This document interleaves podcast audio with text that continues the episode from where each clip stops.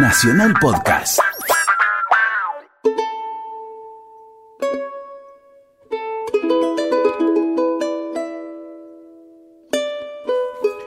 Muy buenas tardes, qué gusto estar aquí en Radio Nacional, la radio de todos, haciendo argentinos. Eh, este programa en el que intentamos descubrir cómo cada uno de nosotros participamos de la construcción de nuestro país. Y hoy nos vamos a dar un gusto que tiene que ver con aquellos que no son argentinos y que han hecho la Argentina. Eh, vamos a charlar con un italiano que pudo crear, pudo hacer, pudo lograr su vida aquí en nuestro país. Por eso eh, vamos a hablar de la inmigración, porque también la Argentina de alguna manera a partir de sus hombres y mujeres que han nacido en otros lugares del mundo y que han llegado aquí, podemos decir que la Argentina es el mundo. Vos sabés que la Argentina desde el punto de vista de la inmigración, para nosotros eh, no existe el fenómeno migratorio, es todo inmigratorio, así lo hemos hablado siempre, porque eh, en los tiempos modernos del mundo hubo dos países que recibieron la mayor cantidad de migrantes y en esto vale la pena aclarar algo que es muy significativo, que es que inmigrante es o emigrante es aquel que toma la decisión de irse a otro lado. Eh, no es un refugiado al cual lo expulsan de su tierra, sea por guerras, por hambrunas y demás, sino que el inmigrante toma una decisión positiva, una decisión de su voluntad para ir a otro lugar. Y hacia fines del siglo XIX, principios del siglo XX, había dos países que eran el destino de los hombres que buscaban su lugar en el mundo, los Estados Unidos de América y la Argentina. Si bien fueron más los que fueron a Estados Unidos, en muchos casos porque el pasaje desde Europa era más barato que el pasaje a Buenos Aires, que el pasaje a la Argentina, eh, sin embargo, la cantidad de inmigrantes en relación a la población hace de la Argentina el país que más inmigrantes recibió en la historia de la humanidad. Pensemos que hacia 1920 cerca de cuatro de cada diez de los habitantes de nuestro suelo eran inmigrantes, es decir, el 40% de la población. Y si miramos a los argentinos nacidos aquí, esos serán los argentinos nacidos en el mundo, los, los nacidos aquí, la mitad eran hijos de inmigrantes. No hay en la historia de la humanidad un país que haya tenido la capacidad integradora, la capacidad de convivencia que tuvo el país. Y Ahí se dio un fenómeno que quizá, como dijo el maestro Félix Luna en su libro Soy Roca, una maravilla que te recomiendo leer, hubo dos elementos que hicieron de la Argentina una sociedad cohesionada. Primero el conventillo. El inmigrante llegaba en muchos casos sin tener la posibilidad de tener su casa, de tener un trabajo, si bien la mayoría venía para labrar la tierra, muchos se quedaron en las grandes ciudades, Buenos Aires, Rosario, fundamentalmente, ¿eh? y eh, esos inmigrantes que llegaban, el, primer lugar que encontraban era una habitación en esas viejas casonas del sur de la ciudad abandonadas. Había casas de 70 habitaciones que compartían un baño y una cocina y sin embargo en cada pieza vivía una familia de turcos, así conocemos a la mayoría de los sirio-libaneses que venían con el pasaporte del imperio turco, por eso les decimos así, o los rusos, que eran los judíos que venían del imperio del imperio ruso y que como traían ese pasaporte, entonces cariñosamente los rusos son nuestros judíos. Y también llegaron los tanos, la mayoría de los cuales eran italianos que del sur de Italia se embarcaban en el puerto de Nápoles, de ahí que napolitano, el tano, fuera, y los gallegos, que en realidad le hacen justicia a los asturianos, porque en realidad la mayoría venía desde los puertos del norte de España, y entonces, como el lugar de partida era Galicia, cuando llegaban aquí los anotaban como gallegos. Entonces, a, todos los españoles se le dicen gallegos, pero mirá vos detalles.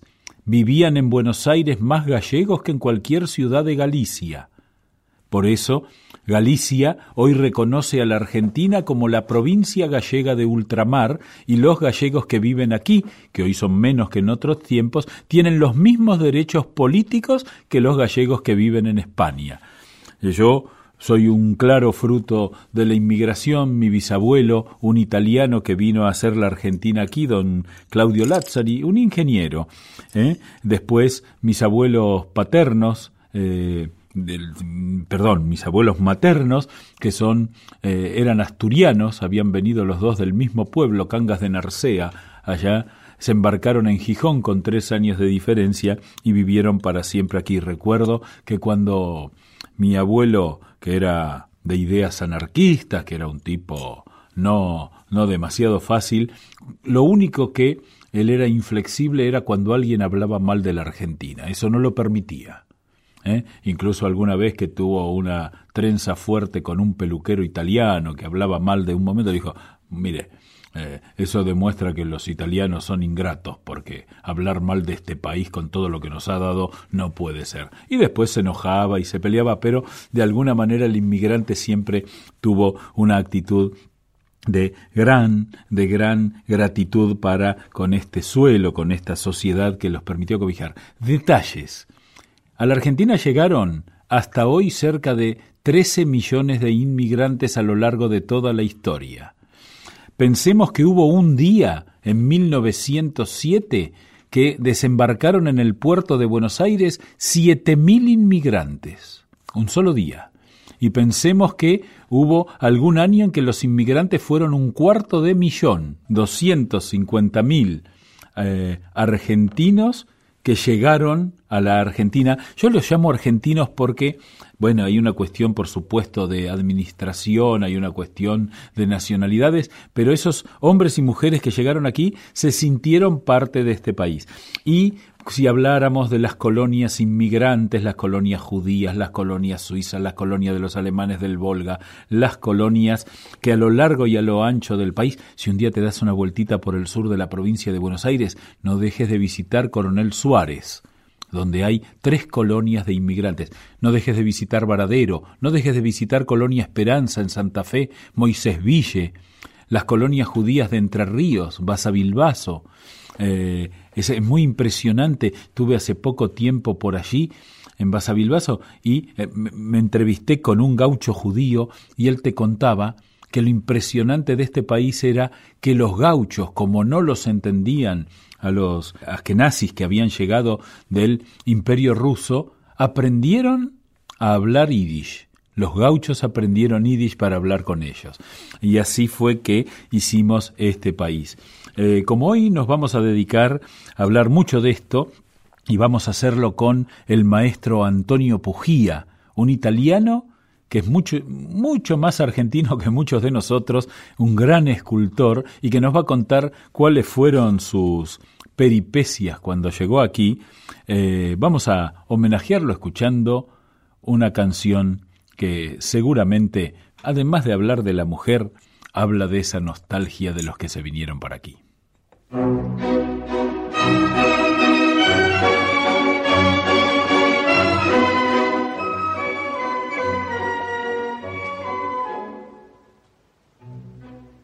La donna è mobile, qual piuma al vento, muta d'accento e di pensiero, sempre una labile, leggiadro viso, il fiato il riso, e menzognero. La donna è mobile, qual piuma al vento, muta d'accento, e di pensier e di pensier e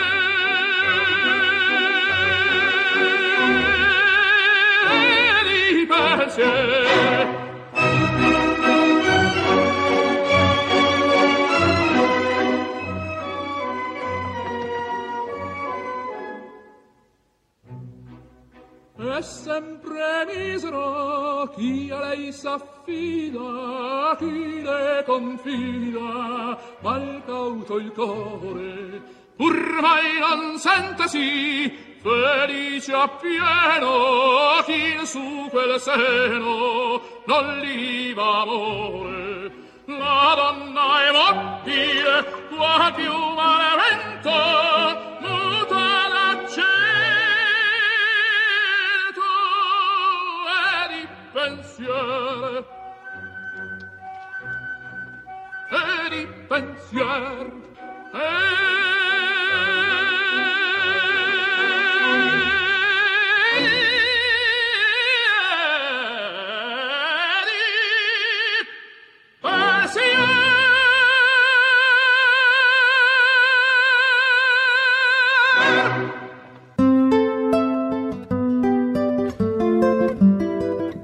nos dimos el gusto de escuchar La Donna Immobile ese aria de la ópera Rigoletto de Giuseppe Verdi, que tiene la curiosidad de que el tenor que la ensayó por primera vez a Rigoletto no se lucía en el último acto. Entonces le pidió a eh, Giuseppe Verdi que le incluyera una, un aria. Y tomó unos versos de Víctor Hugo en El Rey se divierte y hizo esta introdujo esta aria que es quizá el más famoso de la historia y lo escuchamos aquí por el gran, el gran Luciano Pavarotti. Y estamos en comunicación y va a ser un enorme gusto escuchar su voz eh, absolutamente inconfundible con el maestro Antonio Pujía. Yo voy a arriesgarme a decirlo, el más, el más grande escultor vivo que tiene la Argentina. ¿Cómo estás, Antonio? Qué gusto escucharte. Buen día, querido Eduardo, pero no me exagere que si me lo creo después no me aguanta nadie. Eh, no, no, pero yo ya te conozco y sé que te... Qué gusto escucharte, ¿cómo estás? Gracias, gracias, igualmente, sabes que te aprecio, te quiero mucho. Yo, yo de la misma manera, y vos sabés que eh, este programa tiene por intención ver cómo se ha hecho este querido país gracias a veces hablamos con riojanos, catamarqueños, santacruceños, porteños, misioneros, cordobeses, pero hay una Argentina que es quizá la más grande de todas, que es la de los inmigrantes, los que hicieron este país. Y eh, yo quisiera que vos me contaras cómo llegaste a la Argentina, en qué año, con quiénes y cómo fue que pudiste convertirte en este argentino ilustre que sos. Bueno, voy a tratar con mi voz un poquito no es la de Pavarotti.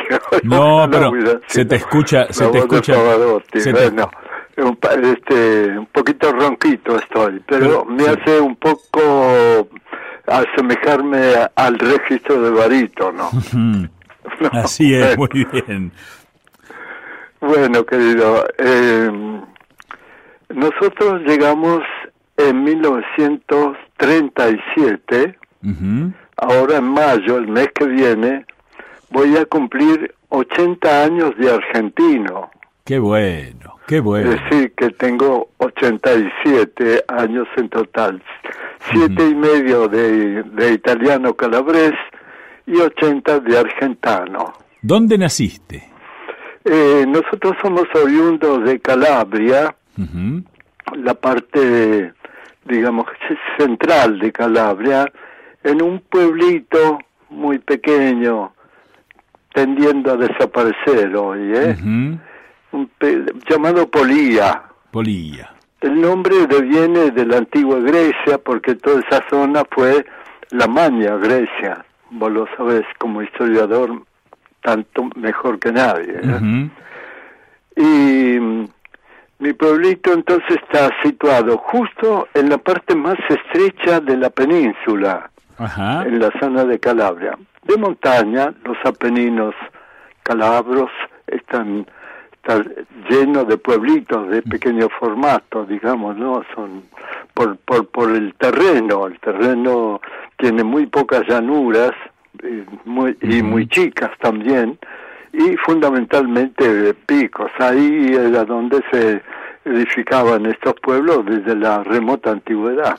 ¿Y dónde, dónde te embarcaste y con quién te embarcaste hacia la Argentina? Bueno, eh, como era como era de práctica las migraciones, sobre todo las italianas, que fueron las más numerosas en ese entonces, eh, eh, nosotros eh, tomamos, a ver, mi papá ya había venido, como era la costumbre, podía, un- veníamos de un origen muy humilde a buscar no hacer la América, como se decía en esa época, sino eh, huíamos un poco de la cosa mm, social que en ese momento se estaba engendrando el nazismo, eh, o ya estaba, mejor dicho, si- situado el fascismo, ¿no? Más que el nazismo, en, en Italia, fascismo.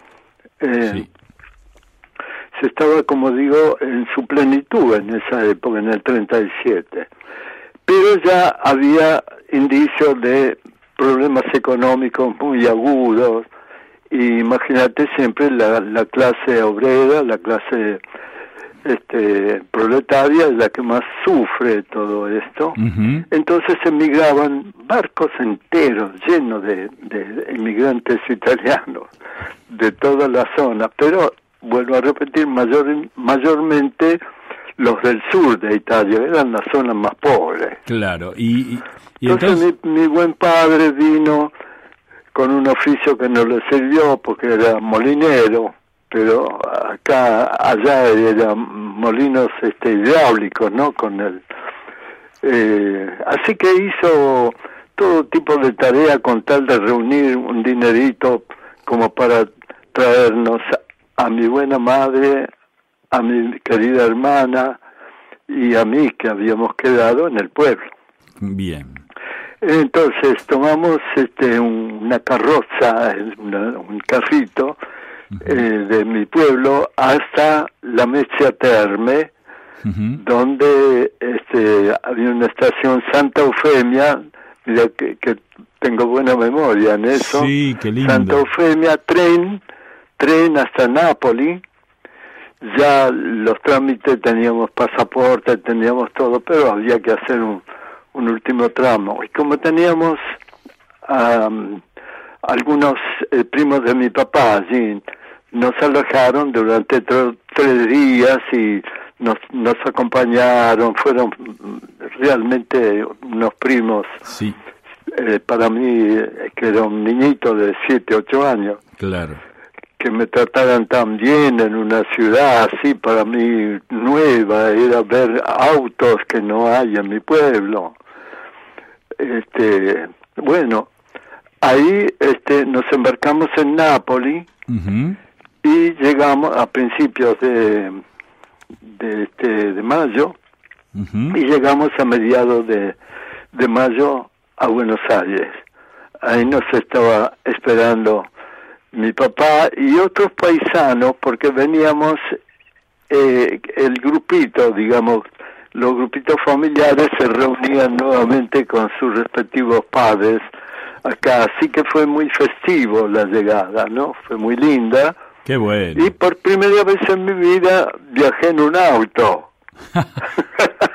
Qué bárbaro. Por- eh, obviamente en vapor, en el, el Oceanía se llamaba el, el El buque, buque. que vinimos, en tren que tampoco había viajado nunca.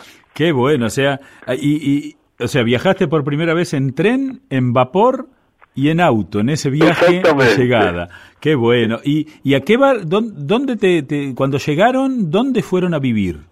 Y ya mi, mi papá ya había acondicionado todo con un paisano que tenía una, una casa que alquilaba algunas habitaciones, un tipo conventillo, pero chico, ¿no? Sí, sí. este paisano nuestro y así que le había alquilado la habitación con la cocinita y en Caballito, en la calle Campichuelo 560, a metros del Parque Centenario. Vos sabés que yo, siempre que ando por Caballito, yo vivo en Caballito también, eh, siempre digo que Caballito es el barrio de los escultores, porque cuando supe que vos habías vivido allí, también vivió Fioravanti, vivió Sí. Perlotti, vivió Sí. Ferraro, vivió Garino, es decir que parece que mm, había buena, buena pasta para ser escultores por ahí. Algo, algo había, ¿eh? Eh, sin duda. Algo había seguramente porque luego en mis estudios de, de- de la escuela superior, Sí. tuve como maestro un personaje, digamos, este, muy milagroso para mí, que fue Pepe Fioravanti. Ah, sí que... Ah, Qué grande. bueno, qué bueno, qué bueno. Un Eh, maestrazo, un maestrazo. un maestrazo. Es que, y bueno, y luego pudiste, digamos, fuiste a la escuela. Eh, ¿Recordás a qué escuela fuiste? Sí, sí. Es una escuela, una escuelita, pues es chiquita. No hace mucho me hicieron sorpresivamente un lindo homenaje ahí bueno. que me enterneció hasta las lágrimas, te puedes imaginar. Claro, claro. Eh, está en la calle Guayquiraró, Ajá. que está muy cerca ahí del Parque Centenario, metros. Ujú. eh. Eh, cuando, bueno, ¿cuándo descubriste tu vocación de escultor? ¿Cuándo descubriste que tus manos te iban a permitir modelar la realidad? Eh, mira, aquí tengo que recurrir porque sin los maestros no hubiera podido hacer absolutamente nada de lo que hago. ¿eh? Eh, aparece en la escuela primaria una prodigiosa maestra llamada Teresa, la señorita Teresa, que, eh, como decir, me está emocionando mucho recordarla. Sí. Eh, ella fue la que me inculcó, o más que me inculcó, me permitió que dibujara en el cuaderno, porque yo la- lo hacía los clásicos garabatos, porque no entendía el idioma, no, no sabía este copiar del pizarrón, en fin, eh, estaba muy, muy, muy este bloqueado, ¿no? Y ella me, me ve haciendo los clásicos monigotes que todos los seres humanos hacemos, ni bien tenemos este, la posibilidad de un carboncito en la mano. ¿eh? Eh, me habilitó para que dibujara en la hoja del cuaderno, que yo lo hacía en el margen para no ensuciar la hoja. Y bueno. fue Teresa entonces la que descubrió este germen de, de condiciones, eh, que, digamos, un poco, dibujaba un poco mejor que, que, el- que mis compañeritos, ¿no? Pero, pero, había un antecedente anterior en mi pueblo que a falta de juguetes comprados, que no los conocíamos siquiera, era, era costumbre, era un hábito ancestral, hacer nuestros juguetes con arcilla. Y los más grandes nos guiaron a ir a buscar, nos descubrir la, la veta de, de arcilla donde los alfareros iban a buscar para hacer los cacharros que luego permutaban con, con una silla o con un- una media bolsa de, de trigo. Eh, de esta manera, en la placita de mi aldea hacíamos estos los pesebres cuando era la, la fecha, Claro. es lo que veíamos, casitas, carritos, animalitos, que era lo que vivíamos. Ahora, para los para los este, las figuras humanas, sí, la Virgen, el niño eh, Jesús, eh, San Giuseppe, ahí entonces eh, era yo el encargado de hacer las figuras porque me salía mejor que a los otros chicos. Qué bueno, qué bueno. Sí que tendría una edad de entre 5, 6, 7 años, a los siete y medio ya volvimos, vinimos, pa- curioso la volvimos, vinimos a la Argentina. Y cuando terminaste la escuela primaria, eh, ¿cuál, cuál, cu- ¿cómo fue tu destino? ¿Dónde, dónde seguiste eh, tu formación? Sí, eh, digamos que en el transcurso de ese primer grado, eh, donde me, me descubrió Teresa el germen, eh, me sentí muy alentado a seguir dibujando, me daba mucho placer hacerlo, razón por la cual de a poco se fue corriendo la voz porque nos mudamos a- al barrio de Versalles y ahí este concurrí a la escuela de Porcel de Peralta. Bueno, eh, entonces era era el que hacía las láminas para los maestros de, de geografía, de, lo que fue de historia, y los pizarrones cuando eran las fiestas. de, manera que estaba ejerciendo ya como, como un hábito eh, distintivo y me festejaban mucho mis compañeros y los maestros. A tal punto que cuando estábamos terminando el sexto grado, el maestro Ricardo Furlon, que también lo recuerdo porque el consejo de él con dos palabras me definió, me, me dijo, vos el año que viene tenés pensado estudiar en, no sé, en Nacional. No, le dije, no, maestro, no. Bueno, vos tenés que ir a estudiar a la Escuela de Bellas Artes. Ajá. Nombre que oigo por primera vez y me supo gloria. Yo voy a mi casa con esta noticia y le digo a mi madre como una gran novedad, que para mí era, lo que me dijo el maestro donde tenía que ir a estudiar. Entonces eh, dice que Villa, Villa Arte, no será Villa Devoto. porque no pronunciaba bien, entonces Villa y Bella era la misma cosa. No, mamá, le dije, no, no, es una escuela que enseña, ah, me parece que es Villaluro. la villa. Bueno, se cansó, estaba haciendo la comida dice, mira, cuando venga papá a la noche a hablar con él, este, esto, yo no entiendo nada, no sé qué es esto.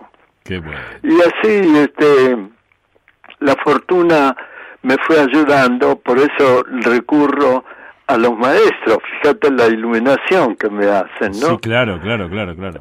Así que ingresé en la Escuela de Bellas Artes ayudado por mi mamá, porque mi papá no quería saber nada, él quería que que fuera empleado cuando terminara la, la escuela, estudiada en la Escuela Nacional Comercial, fuera empleado en la fábrica donde él era obrero.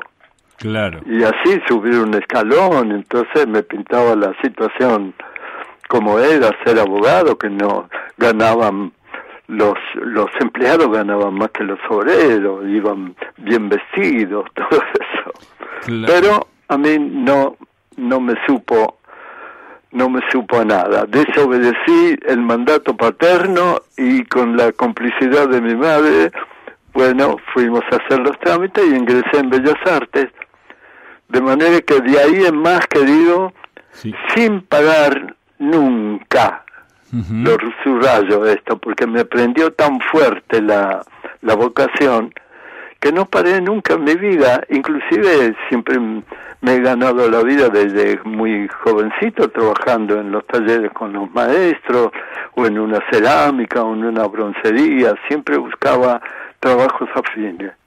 Y hasta el día de hoy que estamos hablando vos y yo. Exactamente, seguís trabajando. No paré nunca, querido. Y contame, digamos, eh, de esos maestros artistas ¿no? Que te marcaron, ya lo nombraste a don Pepe Fioravanti, recordemos para nuestros amigos que nos escuchan que estamos hablando con Antonio Pujía y que el maestro Fioravanti es uno de los autores del monumento a la bandera, del monumento... junto con otro maestrazo que también lo tuve, tuve la suerte de tenerlo, Alfredo Vigatti. Alfredo Vigatti, después, eh, aquí en Buenos Aires, hizo el monumento a Bolívar, que está en el Parque Rivadavia, y... Hermosísimo. hermosísimo. Y los famosos lobos de mar de Mar del Plata. Eso es. Así que, y, ¿qué, otros maestros? Ya me nombraste a dos, Fioravanti, Bigatti, que además nos hace hablar de italianos, ¿eh?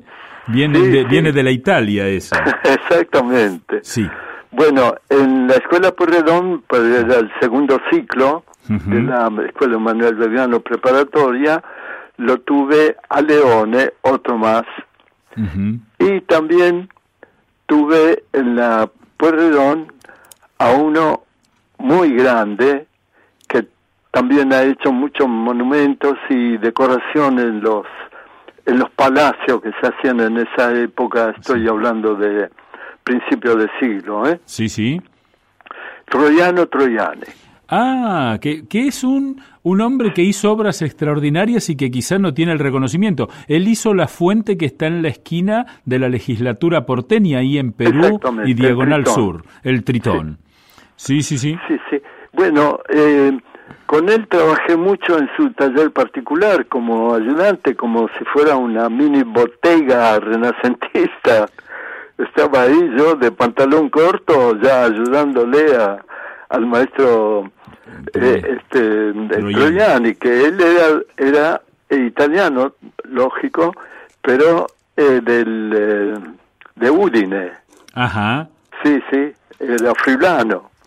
Y entonces hablaba más, este, mezclaba las palabras como todo este migrante que venía grande, les costaba, digamos, asimilar el idioma bien, ¿no?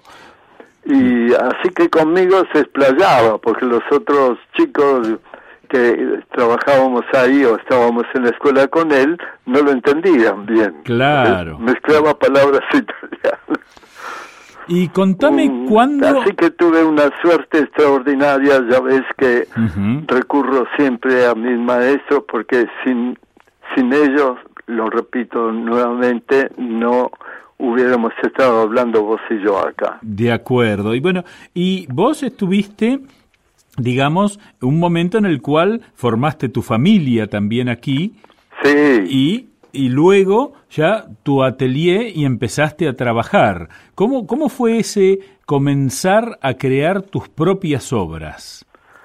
y mira, eh, digamos que ya desde muy chico tenía mm, en la casa paterna, cuando mi papá ya este, no insistió más, ¿eh? después de un tiempo vio que me, me iba bien en el estudio, todo esto, entonces en la casa donde vivíamos, con unas chapas que había conseguido en Versalles, ¿no? Ujú. es decir, un tingladito Sí, y sí. con un cajón de fruta de, de- que le pedía un, a un este puestero de la feria, Sí. me hice mi caballete y ahí hacía mis propias cosas que modelaba a mis hermanitos argentinos ya o modelaba lo que sentía para expresarme así que desde muy desde muy joven este desde muy niño este tenía necesidad de hacer mi propia experiencia no Así que siempre tuve un tallercito que fue mejorando, mejorando hasta el que tengo ahora aquí en el barrio de Floresta, que es un terreno de 50 metros y está lleno de talleres. Son Sí, sí, varios sí. talleres que, Que vos trabajo tenés- todos los días con el horario de siempre, de mañana y tarde. Y que yo quiero, digamos, eh, se puede visitar tu taller, ¿no es cierto? Sí, claro que sí. Bueno, porque Porque- contanos cómo puede hacer la gente que nos está escuchando, nos están escuchando ahora a lo largo y a lo ancho de toda la Argentina. Entonces, ¿cómo pueden hacer para comunicarse y poder conocerte? Conocer la gran cantidad de obras. Yo quiero destacar algunas obras que vos hiciste. La ciudad de Buenos Aires fue eh, la que te pidió que hicieras la medalla del bicentenario que se le entregó a 200 personas ilustres de la ciudad en el año 2010. Sí, sí, y instituciones de, de bien público también. Es, eh, también Solamente 200. se fueron hicieron. 200. Después, Sí. eh, vos también tuviste algo que ver con el sesquicentenario del Tortoni. Sí, claro, hice también la conmemorativa. Hay un trabajo mío también en el, Teatro Avenida, en el hall de entrada, cuando se reabrió después de que se había quemado, Exactamente. que vino a inaugurarlo eh, Plácido Domingo, Ujú. Al cual le entregaron el boceto de la, de la obra que hice para testimoniar la reapertura del, de la avenida. Así que fue una cosa muy linda entregarle esto a este genio también del canto, ¿no? Así es. Y eh, después, bueno, ahí en la plaza que está en la esquina de eh, Avellaneda y Bahía Blanca, ¿es? Entre Avellaneda y Chivilcoy. Entre Avellaneda, sí. el, el Chivilcoy a media cuadra tengo mi taller. Claro, ahí está. ¿Cómo puede hacer la gente para comunicarse con vos, ir directamente? ¿Cómo es la, la cosa? Bueno, entrando en la, la, página que vos aconsejaste, y te lo agradezco. Bueno, la, este, repetí la pues, página. Eh, mira, yo no la tengo a Ah, mano, bueno. como no lo manejo. Ya, ya, ya mismo yo... eh, eh, pero con mi nombre ya entran, dice. Sí, Esto sí, lo sí. atiende mi hijo Sandro, Ajá, que es artista también, es un muy buen fotógrafo. sí, Esto por allí puede pedir una cita sí, sí. Y yo recibo inclusive a escuelas de talleres de gente joven que Sí, vienen sí. a visitarme, a dialogar conmigo, a ver mis trabajos. permitime... Eh, per- si no, también el teléfono de mi casa, Mira, yo aquí estoy viendo tu página que es antoniopugía.com antoniopujía.com, es facilísimo, Pujía con J, para quienes así lo hacemos la aclaración, ahí tienen todas las formas de comunicarse contigo y poder visitarte.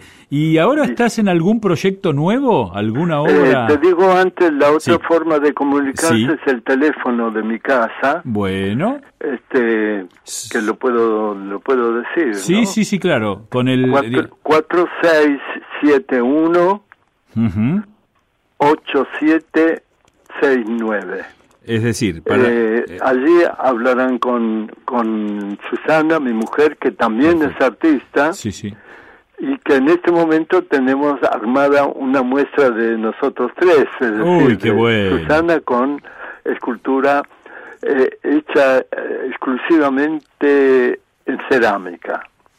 Eh, los, las fotografías de nuestro hijo Sandro Sí. y eh, este trabajo mío también. Bueno, permitime, permitime repetir las dos formas de comunicación. Entonces, antoniopugía.com para comunicarse con ustedes en forma, digamos, por medio de la web y el teléfono para quienes pueden llamar desde el interior 011 4671 8769. Eso es. Eh, y contame, como para ir terminando esta gran y amable charla que siempre tenemos, yo siempre te agradezco la cordialidad, la gentileza y, y el afecto con el cual podemos charlar. Eh, estoy debiéndote eh, ir a tomarme unos mates allá al, al estudio. Eh, en Floresta. en Floresta. Eh, Chivilcoy 452. También. Chivilcoy 452 de la Plaza de Floresta a media cuadra. Ahí, incluso en la esquina está el famoso Club La Floresta, que es un edificio precioso ahí. Eh, contame, eh, digamos, eh, te voy a hacer una pregunta que es inapropiada, pero sé que me lo vas a permitir. Si tuvieras que elegir una de tus obras, ¿la elegirías con facilidad o tu obra es toda la obra? Eh, mira, eh, me, me, me cuesta, me cuesta. No lo, no lo quiero, no lo sé ni lo quiero hacer. Perfecto. Elegir una, porque son, digamos, pretendidamente eh, como hijos de uno. Claro, claro. Desde la más pequeñita, desde la más modesta, hasta en la columna de la vida que está aquí en el, eh, vos lo nombraste recién, la Sí, sí. columna de es un mármol de 250 de altura, que está en la plaza Bel- aquí la Plaza Artes. media cuadra de, de mi taller. Eh, me cuesta mucho, Buah, pero si recurro sí, a lo que me llega como comentario, como envíos de, de, de- de felicitaciones y que cuando hago las muestras, sí. eh, la gran mayoría se inclina hacia una obra que hice en 1980 que se llama La cárcel del alma obviamente relacionada para el momento trágico que estábamos viviendo. Esa fue la obra que más repercusión y más emoción a la gente. He visto varias veces gente que lagrimea frente a esta obra. ¿Esa obra está en tu taller? Sí, sí, sí, la tengo yo, no me, no, no me desprendo de ella. Esta forma parte de un legado que le hago a mis hijos y a mis nietos con toda la cantidad de obras que designé, no venderlas y tenerlas para ellos. Bueno, Antonio, quiero agradecerte profundamente que me hayas atendido y que toda tu sabiduría como artista y como persona la hayas podido transmitir. Así que quiero darte un abrazo a la distancia y pronto nos vemos para tomar unos mates. ¿Eh? Como no, querido Eduardo. Antes de despedirnos quisiera, eh, bueno, agradecerte yo, eh, porque vos estás agradeciendo a mí. Lo que agradecemos a vos, que nos pones en contacto con miles de personas, te das cuenta que no llegamos nunca a agradecerte todo lo que haces.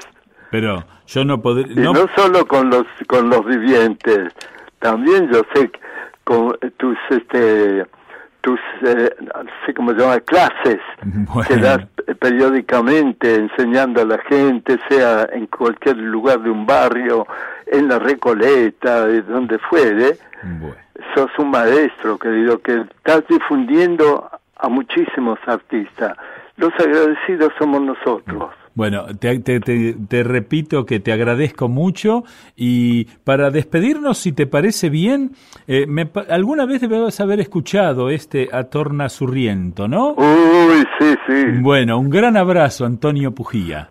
Muchas gracias y saludo a, todo el público que nos está escuchando. Así este, este diálogo tan hermoso, tan lindo que me invitaste a hacer. Muchas gracias, Antonio. Buen día. Buen día.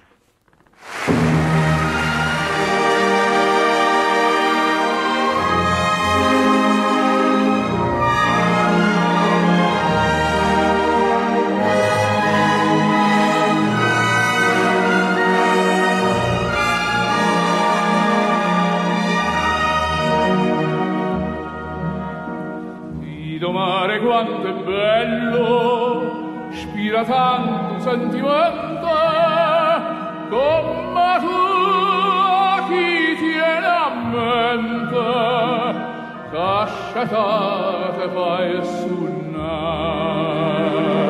guarda qua chi stu sardina senti si esti giure arance no profonda così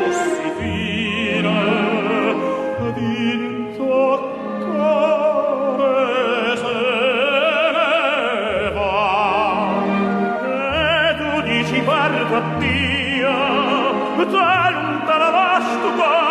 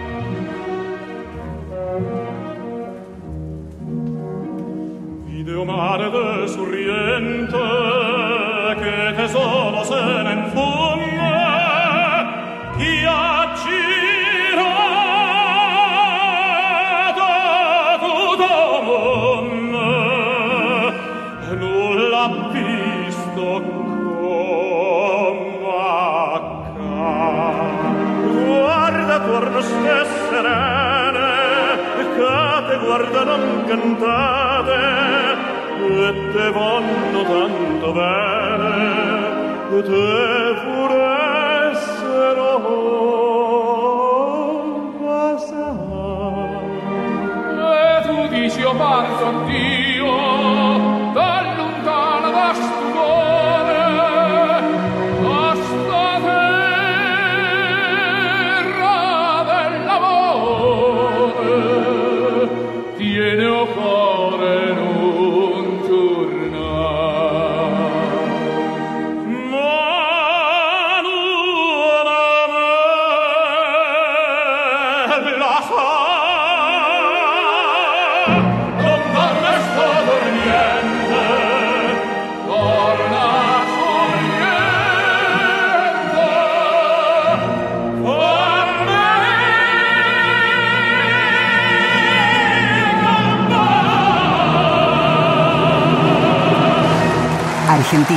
con Eduardo Lázari por Nacional, la radio de todos. Y en este delicioso programa que hemos disfrutado juntos, charlando con Antonio Pujía, nos pareció que este retorno a Sorrento, una canzoneta napolitana quizá la más famosa del mundo, junto a Funiculí Funiculá, junto a Osole Mío, que, eh, digamos, aquí en la Argentina tienen tanto peso por los millones, y no, exageramos cuando decimos los millones de italianos que se hicieron argentinos viniendo desde Nápoles, viniendo desde Génova. Eh, la Argentina fue hecha también por los inmigrantes. La Argentina es un fenómeno maravilloso de convivencia, porque logramos mucho más que la tolerancia. Pensá vos que en Estados Unidos se sigue hablando de los italoamericanos, de los chinoamericanos, sinoamericanos, de los eh, hispanoamericanos. Acá todos son lo que eran antes de venir y son argentinos. Los, matrimonios entre turcos, judíos, eh, eh, rusos, tanos, gallegos son normales. Mi hija, mi hija mayor, tiene sangre de ocho naciones europeas en solo tres generaciones. Ese es el milagro de la Argentina y eh, me alegro mucho que hayamos compartido este programa hoy. Así que eh, te espero el domingo que viene a las 2 de la tarde haciendo argentinos, que es una forma también de hacer la Argentina. Chau, hasta el domingo que viene.